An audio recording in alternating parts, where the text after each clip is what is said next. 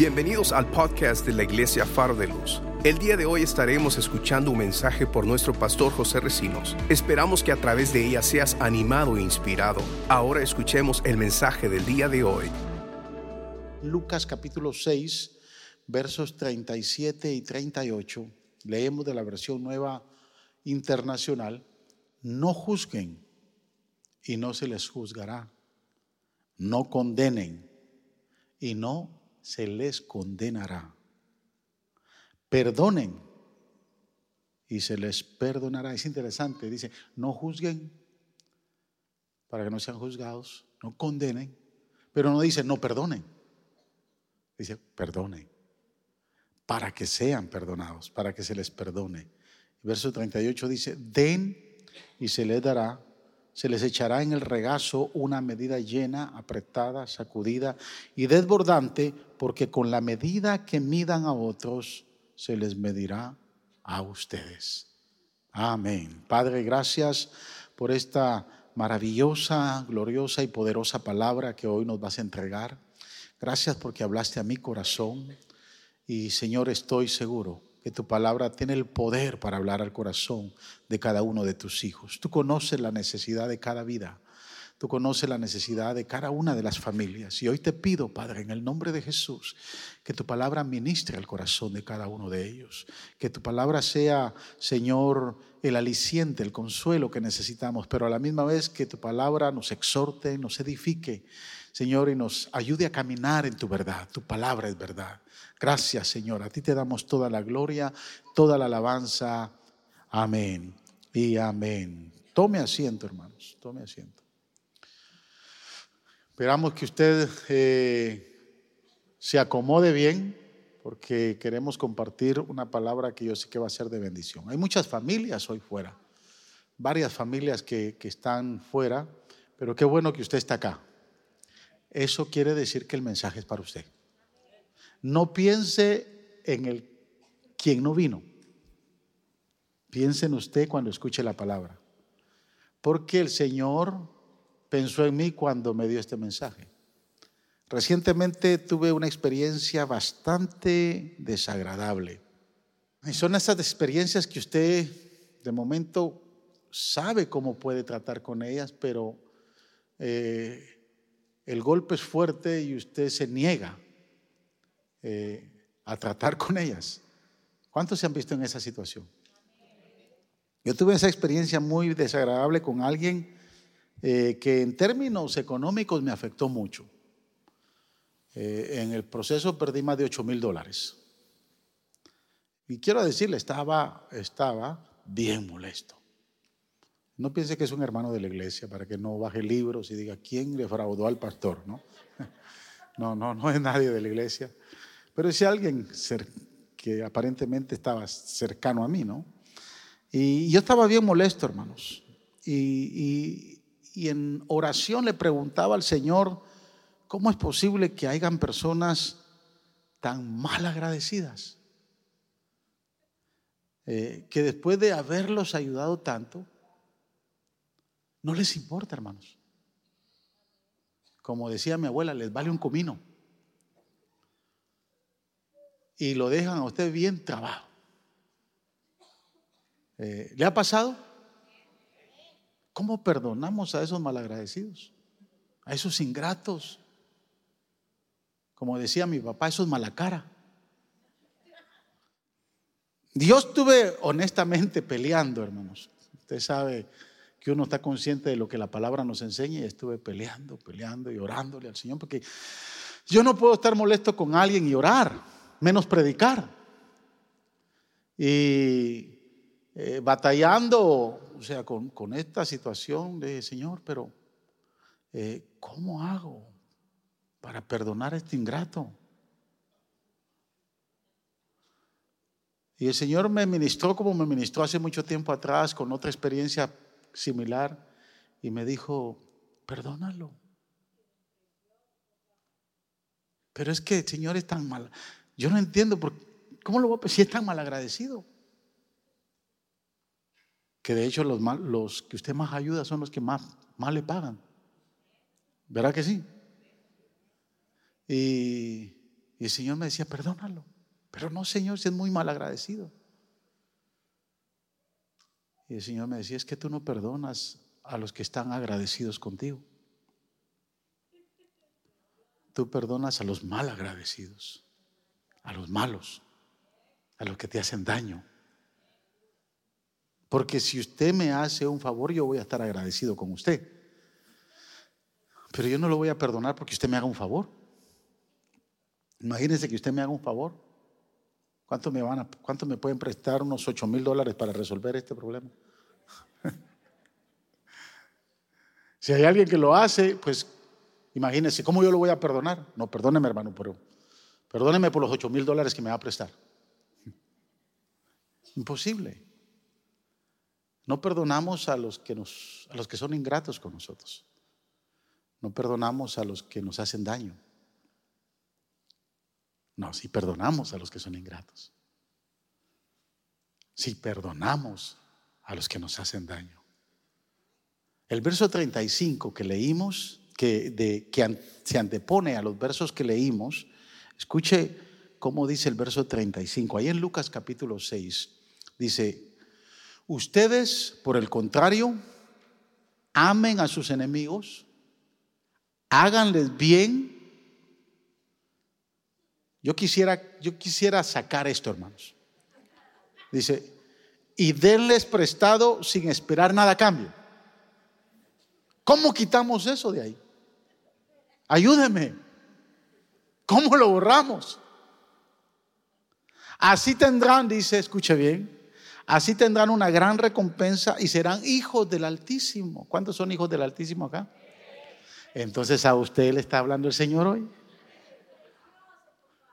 Y escuche lo que dice, porque Él, hablando del Señor, es bondadoso con quién? Con los ingratos y malvados. ¿Hay algún ingrato aquí hoy? Por eso es que el verso 37 dice, perdonen y se les perdonará. Amén. Ahora, la palabra perdonar aquí en el, en el original eh, griego es soltar. Eh, hay otra palabra, soltar, similar en hebreo, que aparece allá en Génesis capítulo 2, versículo 24, cuando dice, dice la palabra, y se unirá el hombre a su mujer. ¿verdad? Pero antes de eso dice, ¿cómo dice? ¿Ah? Dejará el hombre a su... Esa palabra dejar o el verbo dejar es el verbo asaf en hebreo, que significa también soltar. No quiere decir que usted se va a olvidar de los viejos, ¿verdad?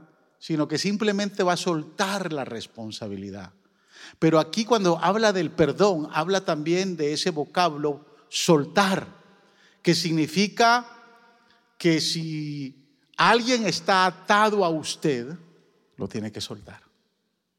O sea, si por alguna razón alguien está atado a usted por algo que le hicieron, por algo que usted creyó que no era justo, y esa persona se encadenó a usted, entonces usted lo tiene que soltar. Esa es la palabra, ¿verdad? En inglés es release. Lo tiene que soltar. O sea, si necesitamos soltar a alguien, es porque estamos atados a esa persona. Y si estamos atados a esa persona, a donde vayamos, hermanos, la vamos a llevar. ¿Sabe que hay gente que se va de la iglesia, molesta con alguien porque creyó que le hizo daño y se va a otra iglesia? El problema es que aunque ya no esté en esa iglesia, se va a la otra y allá se llevó, a esa persona porque la tiene atada al corazón hasta que decida soltarlo. Y sabe la razón por la cual muchas veces no soltamos a las personas es porque los juzgamos y los condenamos. Por eso es que antes de que se dice la palabra perdonen, para que sean perdonados, dice no juzguen para que no sean juzgados no condenen para que no sean condenados. O sea, las dos razones más grandes por las cuales nos cuesta soltar a alguien es porque siempre estamos juzgando a esa persona o a las personas. Y si las estamos juzgando, las estamos condenando. Ahora quiero decirle algo. Usted y yo no tenemos la habilidad, ni mucho menos la autoridad para juzgar a alguien. Mire lo que dice Romanos 2.1. Por tanto, no tienes excusa, tú quien quiera que seas, seas mexicano, guatemalteco, salvadoreño, gordo, flaco, negro, blanco, chino, cualquiera que seas. No tienes excusa cuando juzgas a los demás, pues al juzgar a otros, ¿qué dice? Te condenas a ti mismo, ya que practicas las mismas cosas.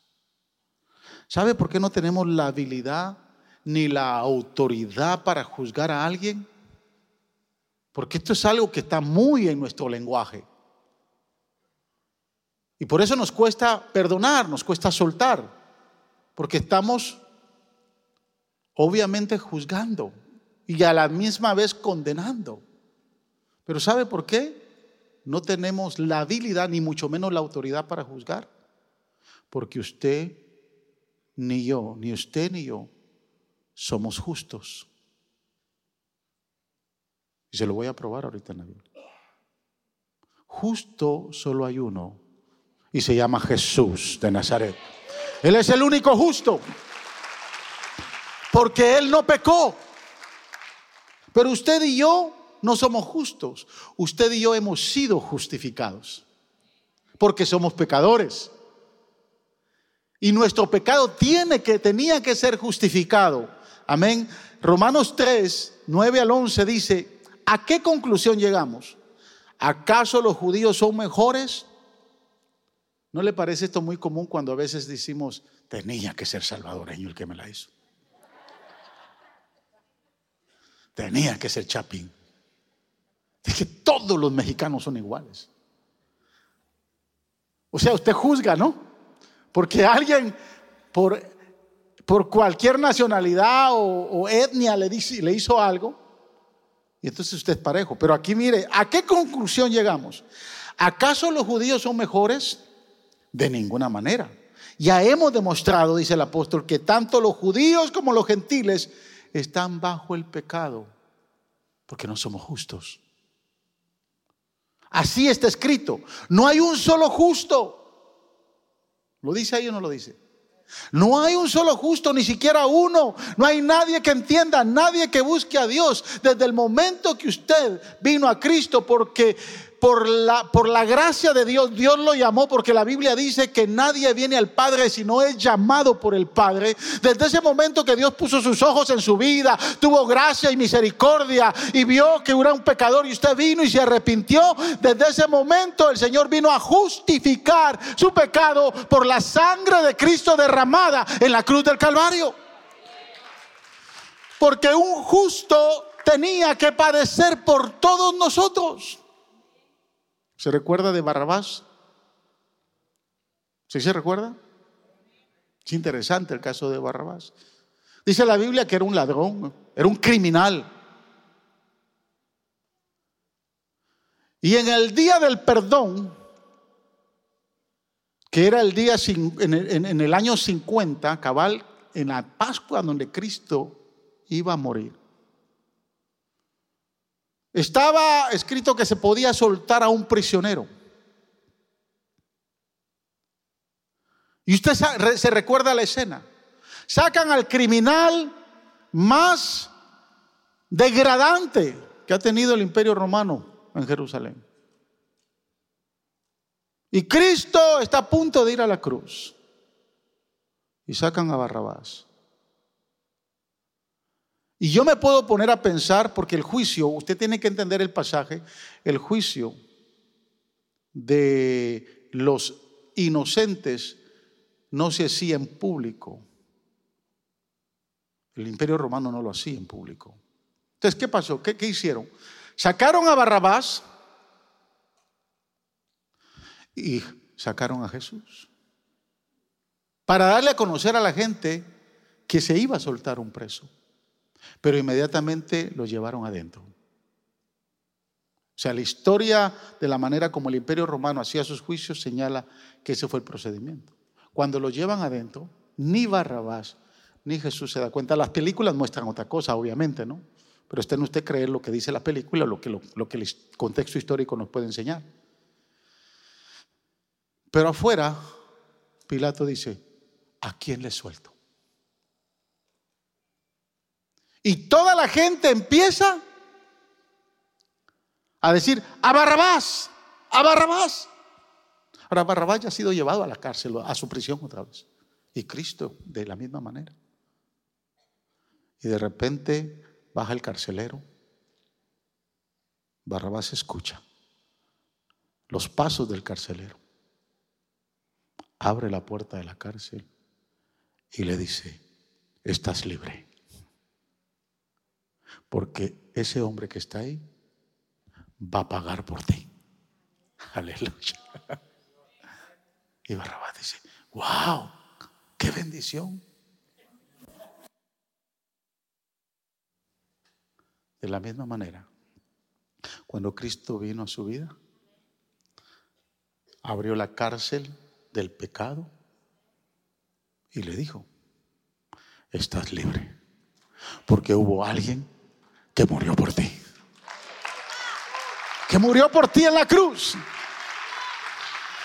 Entonces es interesante entender ese concepto de ser justificado. Romanos 5.1 dice, en consecuencia, ya que hemos sido justificados mediante la fe, tenemos paz con Dios por medio de nuestro Señor Jesucristo. No somos justos. La Biblia dice, hemos sido justificados porque nosotros somos pecadores y necesitábamos ser justificados. O sea, mientras estemos en este cuerpo mortal de pecado, hermanos, escúcheme bien, estaremos expuestos al pecado y si juzgamos con el juicio con que juzgamos, vamos a ser condenados. Y por eso nos cuesta soltar y perdonar. Porque andamos condenando. Andamos juzgando y somos condenados. Pero quiero decirle, hay dos personas que nos juzgan continuamente. Uno de ellos es Satanás. Está siempre en la presencia del Señor acusándonos, lo dice Apocalipsis, de la misma manera que lo hizo con Job y lo hizo con, el, con, Zacarías y, el, y, el rey, y el rey Josué, allá en el libro del profeta Geo, que la misma manera que condenó, quería condenar y quería culpar, la Biblia dice que Satanás sube a la presencia de Dios para acusar a los escogidos. ¿Usted es escogido? Entonces él anda viendo todo lo que usted hace, todo lo que deja de hacer, y se presenta a la presencia de Dios. ¿Ya te diste cuenta? Lo ingrato, malagradecido y malo que es el flaco. ¿Ya te diste cuenta?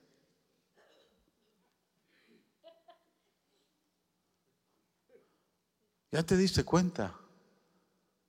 Y el padre dice, a mí no me importa lo que tú digas, porque tú ya fuiste derrotado en la cruz y la sangre de mi hijo lo cubre de todo pecado. Tan simple. Mire, el concepto malo que tenemos de pedirle perdón a Dios, usted ya fue perdonado. Si usted no acepta el perdón de Dios, es porque tal vez usted no se ha perdonado a sí mismo. Pero hay muchos que piensan que el perdón de Dios es como cuando usted le pide perdón al Señor y el Señor está ahí arriba y que el Señor tiene un, gran gabinete de récord de los pecados. ¿Ha visto esos gabinetes que están en las oficinas de los médicos, de las clínicas médicas? Son bien grandotes. Y cuando usted viene y le pide perdón al Señor, el Señor viene y dice, ah, déjame ver, déjame ver, déjame ver, déjame ver, déjame ver, ajá. Tú ya, ya habías tú, tú ya habías te habías confesado ya conmigo de esto. Y estoy viendo que en el año 2015 te confesaste 325 veces.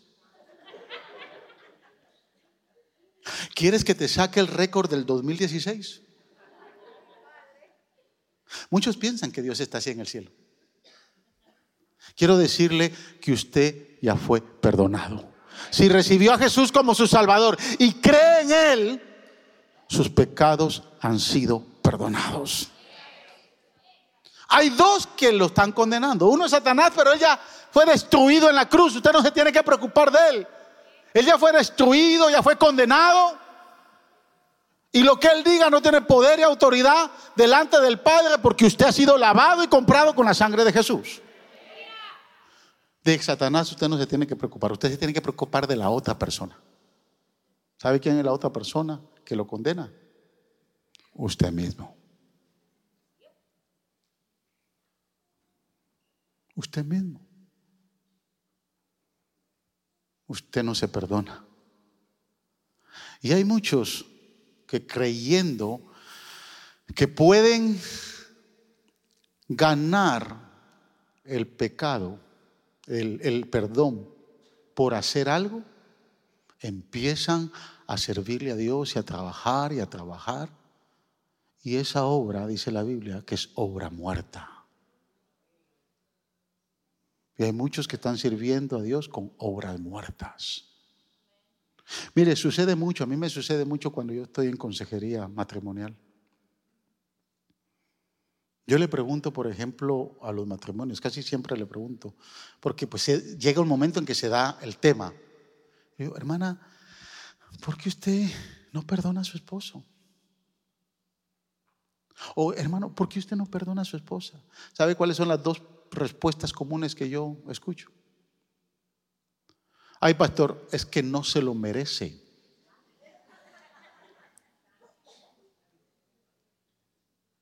Ay, pastor, es que no se lo ha ganado. Me pregunto, ¿tenemos que merecer o ganarnos el perdón?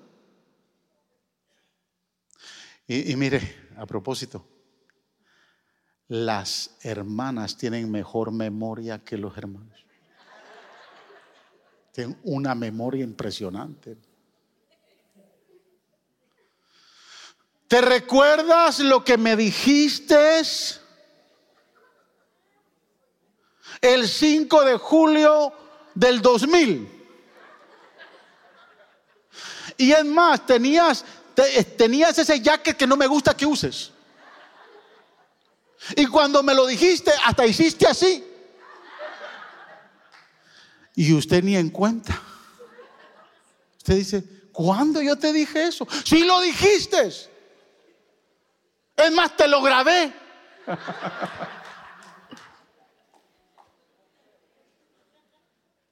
Como dice el americano, let it go. Suéltelo. Suéltelo. Porque con la misma medida que usted juzga, lo van a medir. No deje que la conciencia condene su vida por algo que usted ya fue perdonado. Romanos 8.1 dice, ninguna condenación hay para los que están en Cristo Jesús. Aleluya. Ninguna. Ninguna. No hay nadie que nos pueda condenar. No se condene por algo que ya usted fue perdonado. Reciba el perdón. Porque si usted no tiene la habilidad para recibir el perdón de Dios, usted no puede perdonar a los otros. ¿Cómo es posible que yo, sabiendo que Dios me ha perdonado, no pueda perdonar si mi vida era un desastre antes de venir a Jesús? Entonces, yo tengo que entender que si Dios me perdonó, Y escuche bien, le voy a decir, hay una razón más fuerte aún por la cual muchos no se pueden perdonar. Porque piensan que el Señor no olvida los pecados. Y otros piensan que ya el Señor se olvidó de nuestros pecados. Y no es así. Ninguna de las dos, ninguno de los dos extremos es así. ¿Cómo se puede olvidar Dios siendo un, Dios omnipotente y poderoso? Que lo sabe y lo conoce todo. Si Dios se olvidara de todos mis pecados, se va a olvidar del 90% de mi vida. Y de la suya el 95%. ¿Sí, ¿Sí, me está entendiendo? Lo que dice la Biblia es que Dios escogió no recordarse más. Y eso significa que Él escogió no traer a la luz su vida pasada. Esa capacidad la tiene Dios de no traer a la luz. Mira uno de los problemas más grandes en el matrimonio. Para que haya una reconciliación, es que siempre tarde o temprano sale a la luz la falta, el error que cometió el cónyuge. Llámele adulterio, fornicación, mentira, falta de respeto, abuso físico, cualquiera, llámele como le quiera llamar usted. Tarde o temprano va a salir a la luz, porque no tenemos la habilidad de dejarlo ahí. No tenemos la habilidad como, como el Señor. Él tiene la habilidad, Él escogió no recordarse más de sus pecados. Eso significa no traerlos a la luz. Imagínense que si el Señor cada vez que nos acercamos dice, ajá, déjame ver, déjame ver, eh, sí, sí, aquí me muestra, en este fal me muestra. Las veces que que, has cometido el mismo pecado, la misma falta, las veces que te he perdonado, y sigues. No, Él escogió no recordarse más. Eso es lo que dice la Biblia. Escogió no traerlo a la luz. Por eso es que Él puede tener compasión por los ingratos y los malvados. Y él, el verso 36 dice, sean como su papá. Así como él es compasivo, sean ustedes también compasivos con los ingratos y con los malvados. ¿Sabe quién tenía ese, ese, ese problema? Pedro. Pedro tenía ese problema muy fuerte. Y era muy fuerte. Mateo 18 nos enseña versículo 22 en adelante, que un día se acercó a Jesús. Y mire lo que le dice. Mire cómo se acercó. Pedro se acercó a Jesús y le preguntó, Señor, ¿cuántas veces tengo que perdonar a mi hermano que peca contra mí? Ah, ya me recordé, hasta siete veces, ¿verdad? ¿Lo dice ahí o no lo dice ahí? ¿Por qué le dice así Jesús? ¿O por qué le dice así Pedro, perdón? Porque él se está recordando que allá en Lucas capítulo 7, en, Lucas capítulo 17, ellos son confrontados por Jesús. Y cuando son confrontados, Pedro, Jesús les dice, los problemas y las ofensas siempre van a estar. Si alguno de ustedes es ofendido, si alguien viene y los ofende, perdónenlo. Y escuche, si usted lee Lucas 17, dice, y si alguien viene a ofenderlo siete veces el mismo día, perdónenlo. Cuando ellos escucharon, si alguien viene a ofenderles una vez, perdónenlo, amén, no hay problema. Pero el problema se incrementa cuando a ese sinvergüenza hay que perdonarlo siete veces el mismo día. ¿Sabe qué dijeron los discípulos? Oh, wow, Señor, aumentanos la fe. Para eso necesitamos fe. Jesús les dice, no, señores, No, se trata de fe.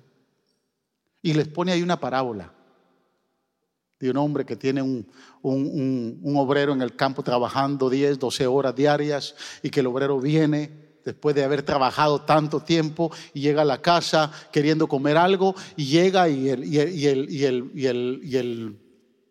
maestro le dice, mira, vete ahora a la cocina, cocíname, ciñete, cocíname. Y después de que me haya servido y yo haya comido, entonces tú puedes comer. Y dice algo más, la reina Valera dice algo más y dice, ¿creen ustedes? ¿Creen ustedes? Jesús le está hablando a sus discípulos. ¿Creen ustedes que hay que darle gracias por haber hecho todo eso? Jesús dice, yo creo que no. Y dice algo más poderoso. Dice, porque siendo, vaya conmigo a Lucas 17 porque lo veo ahí como que, como que, pastor, ¿será cierto eso o no será cierto? Vaya ahí conmigo a Lucas 17.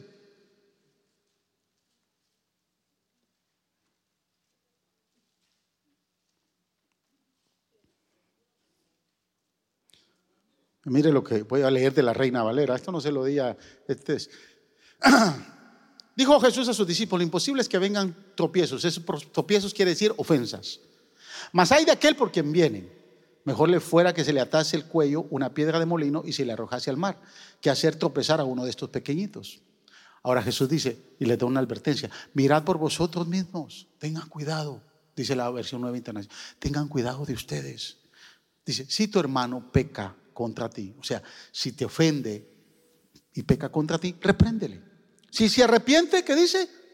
Perdónale. Y dice, y si siete veces el sinvergüenza, no, no dice sinvergüenza, pero si siete veces al día pecare contra ti, y siete veces al día volviere a ti diciendo, me arrepiento, perdónale. Perdónale. ¿Qué dijeron los apóstoles al Señor?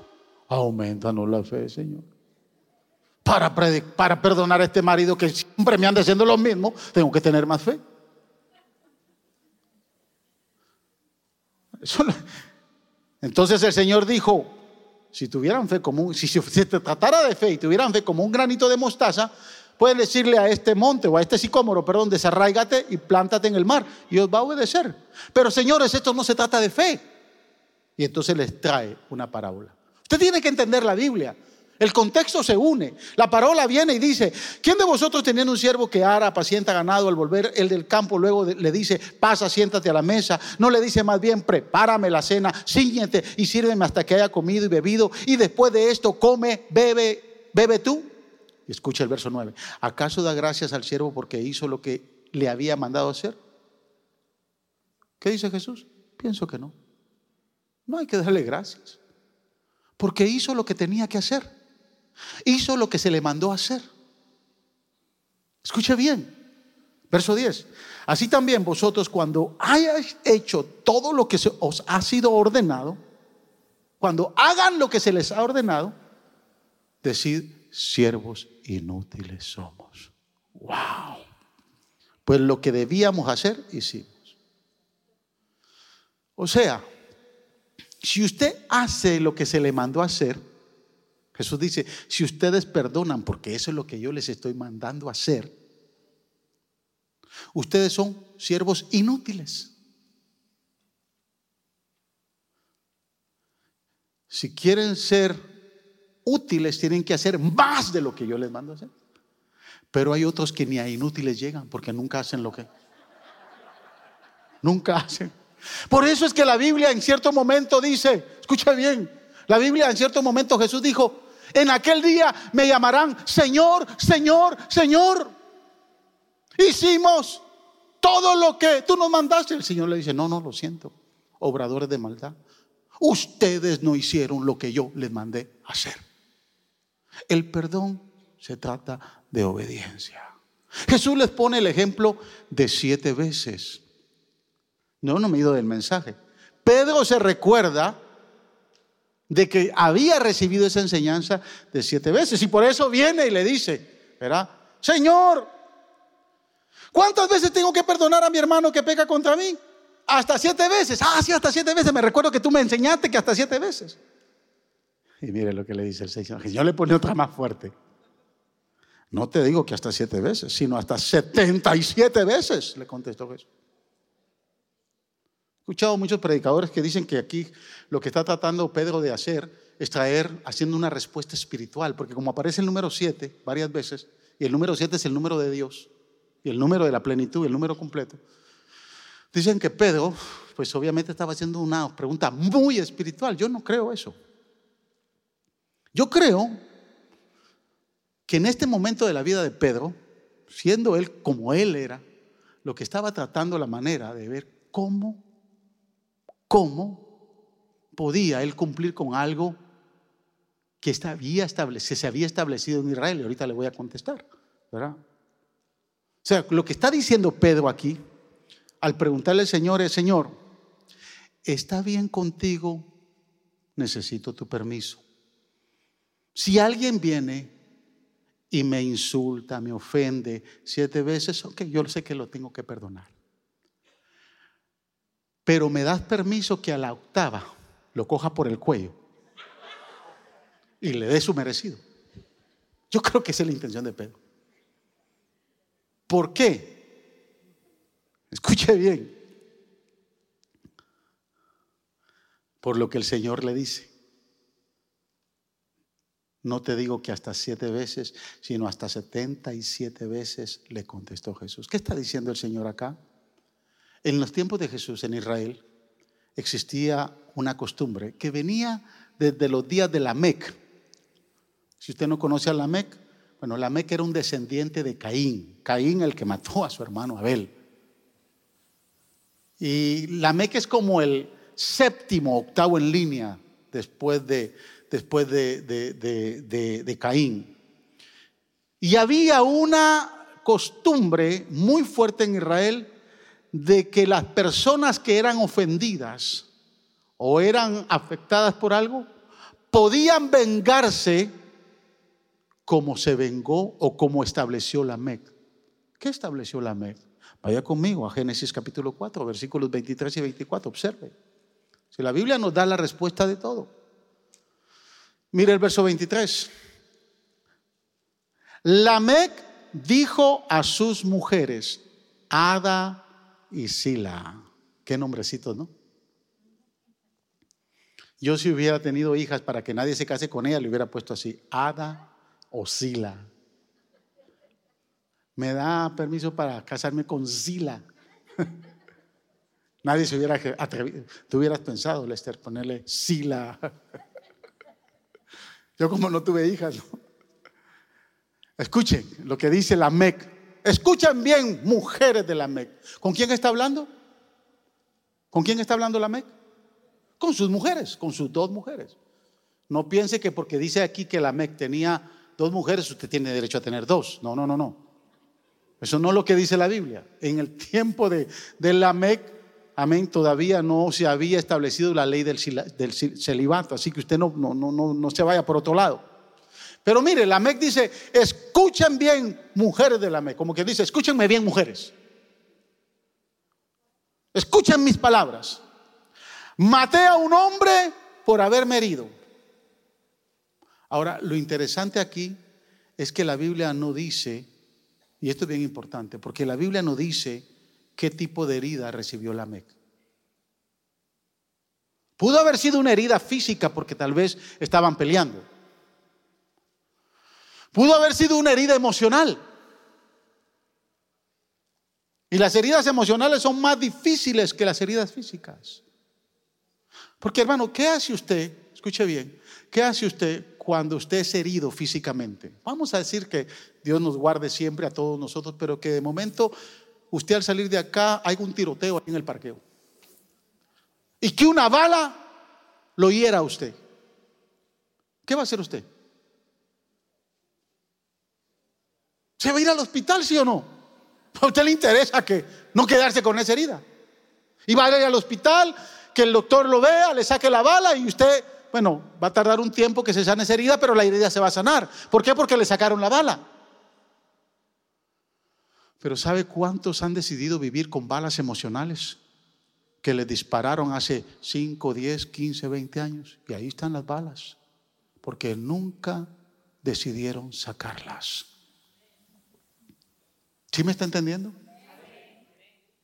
Entonces la Lamec le dice a sus no se sabe aquí qué tipo de heridas le causaron a Lamec, pero se lo está diciendo a las dos mujeres. A mí que, se me hace que aquí tenía que ver algo con, con adulterio, porque se lo está no, no es que se lo esté diciendo a todo el mundo, se lo está diciendo a las mujeres. Y tal vez alguien adulteró con una de ellas. Y este, este dijo aquí, este me lo vuelo. Yo no sé, ahí no dice la Biblia, estoy especulando. Pero esta declaración es bien importante. Dice, maté a un hombre por haberme herido, se lo está diciendo a las dos esposas, y a un muchacho por golpearme. El verso 24, porque yo no me estoy eh, relacionando esto con lo que dijo Jesús a Pedro. Y mire lo que dice la Met. Si Caín será vengado siete veces, y es importante ver y entender que dice vengado siete veces. 77 veces será vengado Lamec. ¿Lo dice o no lo dice? Lo que la Biblia está diciendo aquí es que en los tiempos de Jesús, cada persona que era ofendida, por alguna razón, se le permitía, escuche bien, vengarse hasta lo último que podía hacerlo. Por eso es que la ley decía, ojo por ojo y diente por diente. Esa era la ley. Y había esa costumbre que venía desde los días de la Mec. Ahora escuche, escuche esto. Lo que la Mec está diciendo a sus esposas, la próxima vez que alguien venga a quererme hacer daño, no respondo. Le voy a devolver lo mismo diez veces más. No, cien veces más. No, 177 veces más me voy a vengar. ¿No le está parecido esto a usted? ¿Alguna vez ha dicho algo, algo similar usted? ¿Alguna vez ha dicho algo como, no te metas conmigo? No respondo lo que te va a pasar. ¿Lo ha dicho? Listen, don't mess, with, no, don't mess with me. No te metas con mi familia, no te metas con mis hijos porque te las vas a ver conmigo. ¿Le parece familiar eso? ¿Ah? Amén, amén o ay, ay, ay.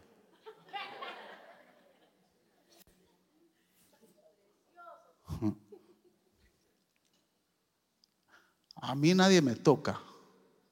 El día que me toquen, me, van a conocer. Esta gente no me conoce todavía a mí. Esta iglesia a mí no me conoce qué tipo de pastor soy. ¿Lo ha dicho alguna vez? Pero qué lindo es el Señor. Es que, mire, Jesús le dice, lo que Jesús está tratando de enseñarle a Pedro es, dice Pedro, la forma en que has solido arreglar tus problemas de venganza, de esa misma manera, es la forma que yo quiero que le respondas cuando alguien te ofende. O sea, algo como que la próxima vez, cuando alguien te quiera ofender y te ofende, dile, ok, ahora vas a saber lo que vas a recibir de mí. Mucha gracia, mucho amor, mucha compasión y mucho perdón. Hasta 177 veces. Mucho perdón. Eso es lo que está enseñando Jesús. Y luego el Señor le cuenta una parábola, porque el Señor después de una buena enseñanza viene con una parábola para rematarlo. Y quiero decirle que las parábolas solo eran dadas, eran dadas para todo, pero la explicación siempre la recibían los doce. Y mire la parábola, porque es una parábola del reino. Por eso el reino de los cielos, verso 23 en adelante, del capítulo 18 de Mateo, por eso el reino de los cielos se parece a un rey que quiso ajustar cuentas con sus siervos. Y escuche, al comenzar a hacerlo, se le presentó uno que le debía miles y miles de monedas de oro. La versión nueva internacional en inglés dice que le debía 10 mil bolsas de moneda de oro. Si hiciéramos algún cálculo hoy en términos económicos a cómo está el oro hoy, la cantidad sumaría a 52 millones de dólares. Eso sería más o menos la deuda. Y escuche, verso 25, como él no tenía que pagar, eh, porque como él no tenía que pagar, el Señor mandó que le vendieran a él, a su esposa y a sus hijos y todo lo que tenía para así saldar la deuda. Esa palabra deuda aparece muchas veces en la Biblia, pero hay dos veces que aparece con esta connotación, que significa una deuda que usted no puede pagar. Hay deudas que usted puede pagar. Pero usted compró su casa, la está pagando, usted puede pagarla. De acuerdo a su ingreso, de acuerdo a, su, a sus recursos, usted puede pagarla. Hay deudas que no se pueden pagar. Escúcheme, en esta vida el servicio y el favor que alguien le hace no se puede pagar. No hay precio. Yo aquí hay personas que yo les debo mucho y no les puedo pagar. Nunca les podría pagar. Algunos de ustedes, por ejemplo, a veces piensan que yo tengo preferencia con algunas personas, pero Imagínense cómo yo le voy a pagar a esta muchacha que está aquí. Jessica. O a Marta. O a Ileana. Que el día que mi esposa cayó enferma de cáncer, estuvieron 100% al lado ahí. Hasta el día de hoy. Eso yo no lo puedo pagar. ¿Sí, sí me está entendiendo?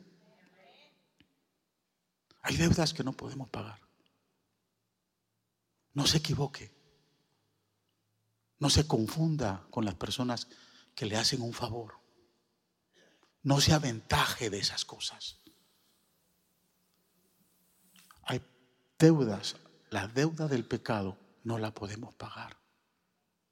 Y esa misma palabra, deuda, aparece allá en Mateo capítulo 6, versículos 13 y 14. Y ahorita vamos a ir ahí al final aparece en Mateo la misma palabra, deuda, deuda que no podemos pagar. Este hombre llama cuentas a sus siervos y uno de ellos le debe 52 millones de dólares. Como él no tenía con qué pagar, el Señor mandó que vendieran, lo, lo vendieran a él, a su esposa, a sus hijos y todo lo que tenía para así saldar la deuda. El siervo se postró delante de él y dijo, tenga paciencia conmigo, le rogó, y se lo pagaré todo, todo. El Señor se compadeció de su siervo. ¿Sabe por qué se compadeció? Porque él sabía que no se lo podía pagar. ¿Puede, ¿Puede, pagar usted una deuda de 52 millones de dólares? Usted necesita vivir 10 veces y vivir 150 años para tal vez poder pagarla.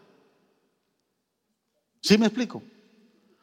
A no ser que tenga un buen negocio, que le esté produciendo millones de millones al año y que lo pueda pagar. ¿Sí me está entendiendo? Cuando él lo ve que está postrado y está rogándole, le está diciendo, perdóname, te lo voy a pagar. Él dice, no, no me lo puedes pagar. Mejor decido perdonarte. Te voy a liberar. El Señor se compadeció de su siervo, le perdonó la deuda y lo dejó en libertad. Al salir, y esto es lo interesante, al salir aquel siervo se encontró con uno de sus compañeros que le debían 100 monedas de plata. O sea, un consiervo de él le debía 100 monedas. Él debía miles y miles de monedas de oro, equivalente a 52 millones de dólares. Y aquí tiene a un consiervo que le debe 100 monedas de plata.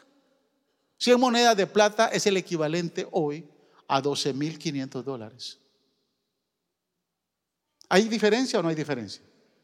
O sea, 12.500 dólares tal vez sí se puede pagar. Aunque se tarde 10 años, pero usted lo va a poder pagar. Y observe. Dice, lo agarró por el cuello y comenzó a estrangularlo. Págame lo que me debes, le exigió. Verso 29. Su compañero se postó delante de él, de la misma manera que él se había postrado delante del rey. Y le dice, ten paciencia conmigo, le rogó, y te lo voy a pagar, te lo pagaré. Verso 30. Pero él se negó a perdonarlo. Más bien fue y lo hizo meter en la cárcel hasta que pagara la deuda. Cuando los demás siervos vieron lo ocurrido, a mí me, imagino que los demás siervos también pensaron que, que tal vez tenía una deuda. ¿Sí me entienden? Los demás siervos dijeron, pero que nosotros también le debemos, y a este por 100 monedas de plata. No lo perdonó. Y el rey lo perdonó a él. No, vamos a decirle al rey lo que pasó, porque a nosotros también nos va a, coger, a por el cuello y nos va a meter a la cárcel. ¿Sí me, me entiende? Entonces dice, cuando los demás siervos vieron lo ocurrido, se, entristecieron mucho y fueron a contarle a su señor todo lo que había sucedido. Entonces el señor mandó llamar al siervo, siervo malvado le increpó, te perdoné toda aquella deuda porque me suplicaste. Verso 33.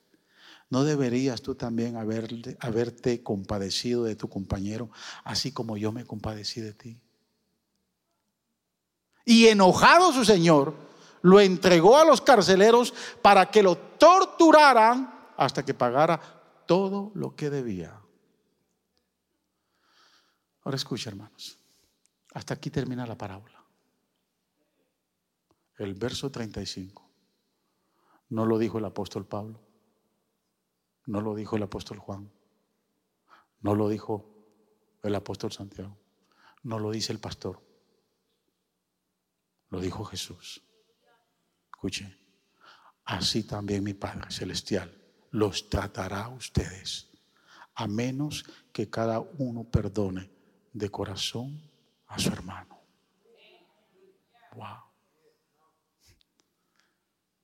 Mire, es mejor que se enoje conmigo hoy por decirle esto, que termine en el infierno por no perdonar a alguien.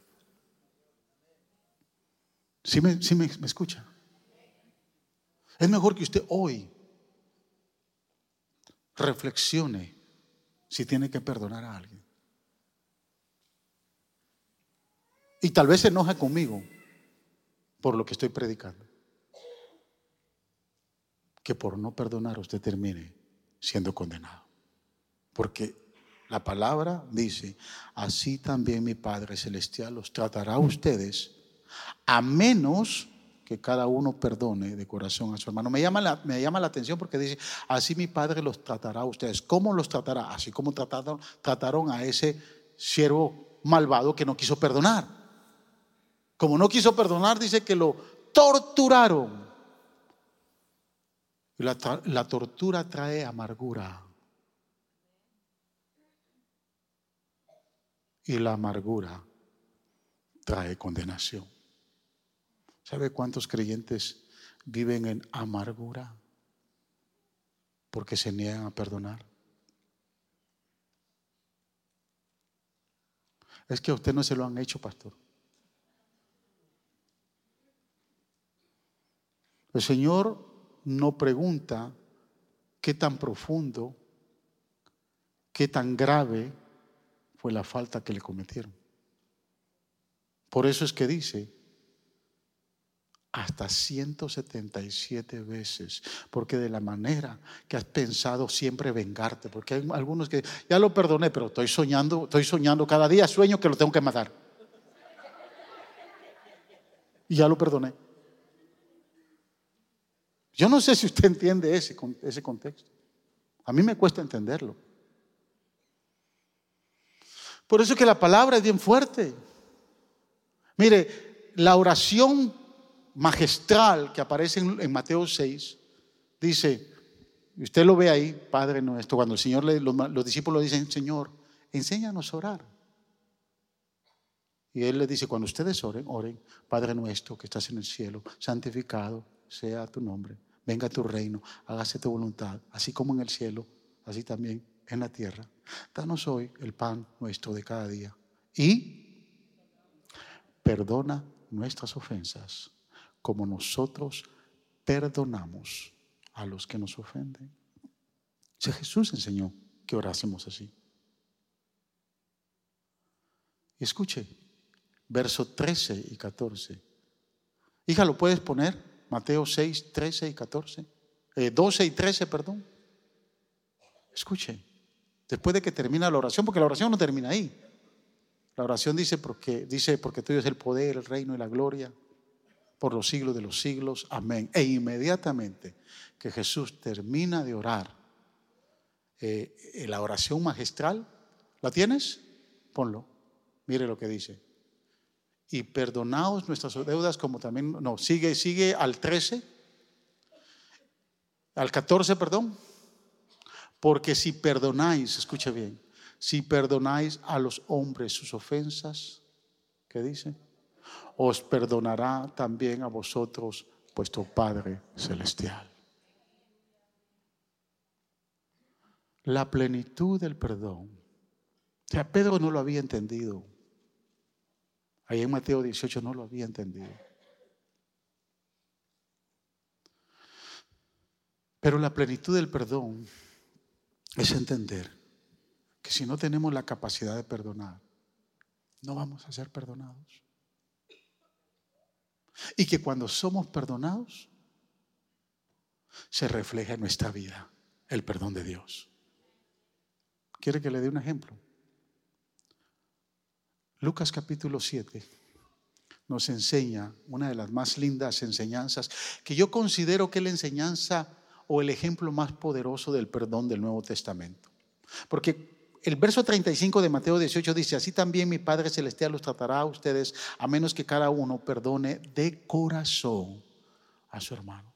Hermanos, el perdón se trata desde el corazón. Cuando hemos recibido el perdón de Jesús y nos sentimos plenamente perdonados, entonces de corazón podemos perdonar. Y no solo perdonar, sino dar más. Mire este ejemplo tan, tan maravilloso, tan lindo. Usted lo ha leído. Dice la Biblia que a Jesús lo invitaron a cenar un fariseo de fariseos llamado Simón. Y Jesús no rechazó la invitación. Ahí iba a estar la crema innata de la sociedad, todos los religiosos y líderes espirituales de Israel, porque él era un fariseo de fariseos.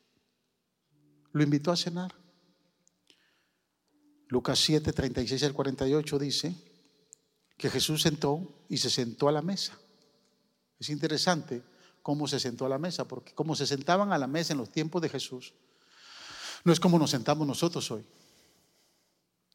Hasta el día de hoy, en muchos países del Medio Oriente no, no tienen una mesa como la de nosotros, grandota, con un chinero ahí y, 10 o 12, o 12 sillas alrededor, no. Una mesa, la mesa era bajita. Y dice el verso aquí, escuche bien, y dice, dice que invitó a Jesús a comer, así que fue a la casa del fariseo y se sentó a la mesa. Hay otra versión que dice se reclinó en la mesa. ¿Cómo lo hizo Jesús? La mesa era bajita y así era como se sentaban. Y se reclinó. Pastor, ¿cómo usted sabe eso? Ahí lo dice, escuche, ahí lo dice el pasaje. Porque dice que entró una mujer. Ahora bien, vivía en aquel pueblo una mujer que tenía fama de pecadora, era una prostituta. Cuando ella se enteró de que Jesús estaba comiendo en casa del fariseo, se presentó con un frasco de alabastro lleno de perfume. Llorando se arrojó a los pies de Jesús, de manera que se los, se los bañaba en lágrimas. Ahora, la versión Reina Valera dice que se sentó detrás de Jesús. Entró con un frasco, un alabastro Jesús estaba sentado arrodillado y entró por atrás. ¿Cómo entró? Yo no sé. Yo siempre me he cuestionado eso, cómo pudo haber entrado. ¿Cómo iba a entrar una prostituta a la casa de un hombre de mucho dinero, de mucho prestigio, de mucha apariencia, integridad religiosa, un líder de Israel? No iba a permitir que entrara una prostituta. ¿Cómo entró? Yo he llegado a mis conclusiones de que era bien probable que no había en la casa un esclavo que diera el servicio de hospitalidad, por lo que dice el relato bíblico. Y ella se hizo, se presentó como voluntaria.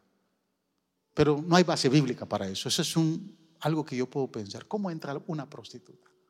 Pero ella entró, escuche, con un frasco de alabastro lleno de perfume. El frasco de alabastro era demasiado caro.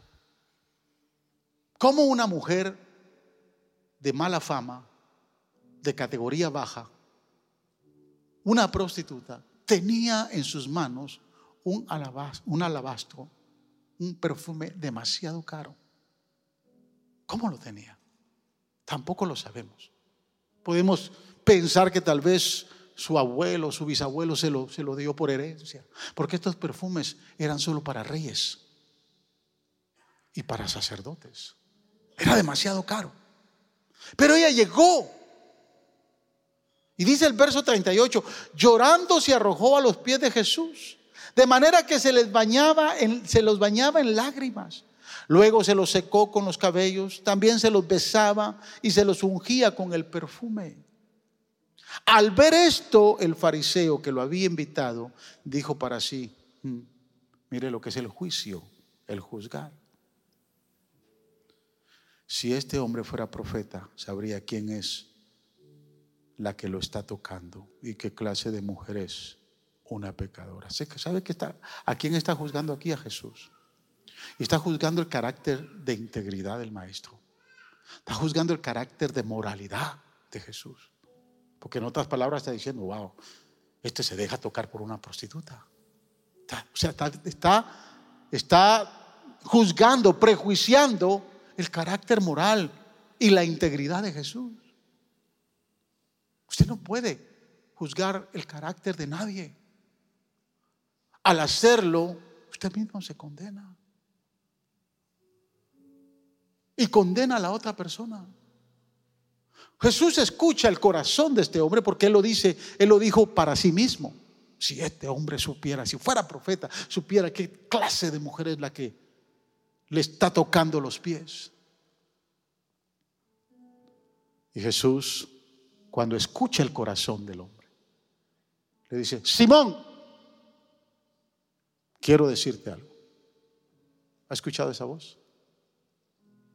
Carlos, te tengo que decir algo. Luis, Pedro, Flaco, Dani, tengo que decirte algo entré a tu casa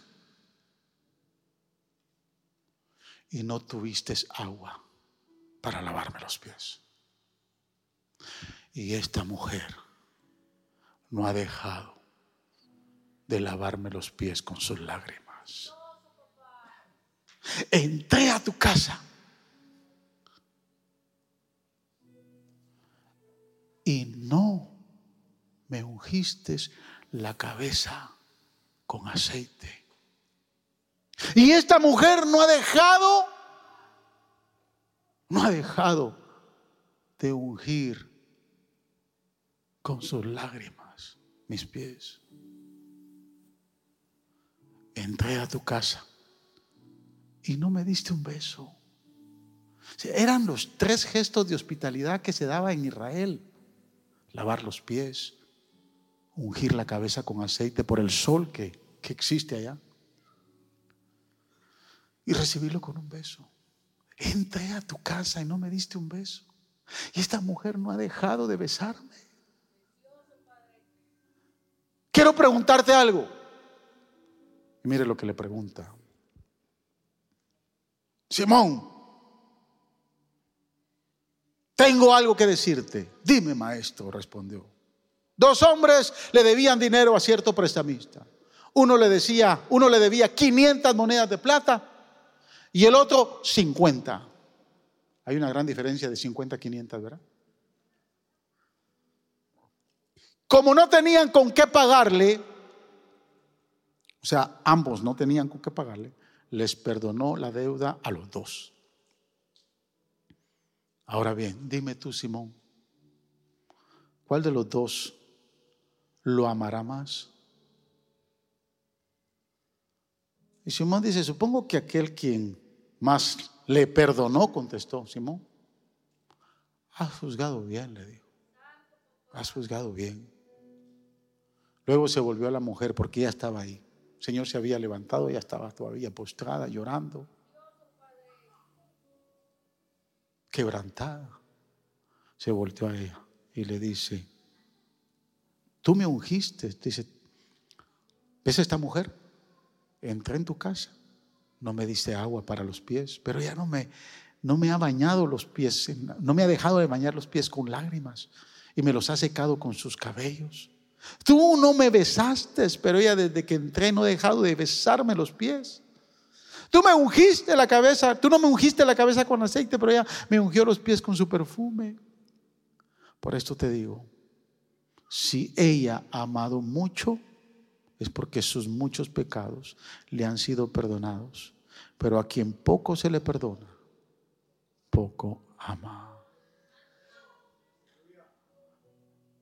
El perdón es una manifestación de amor.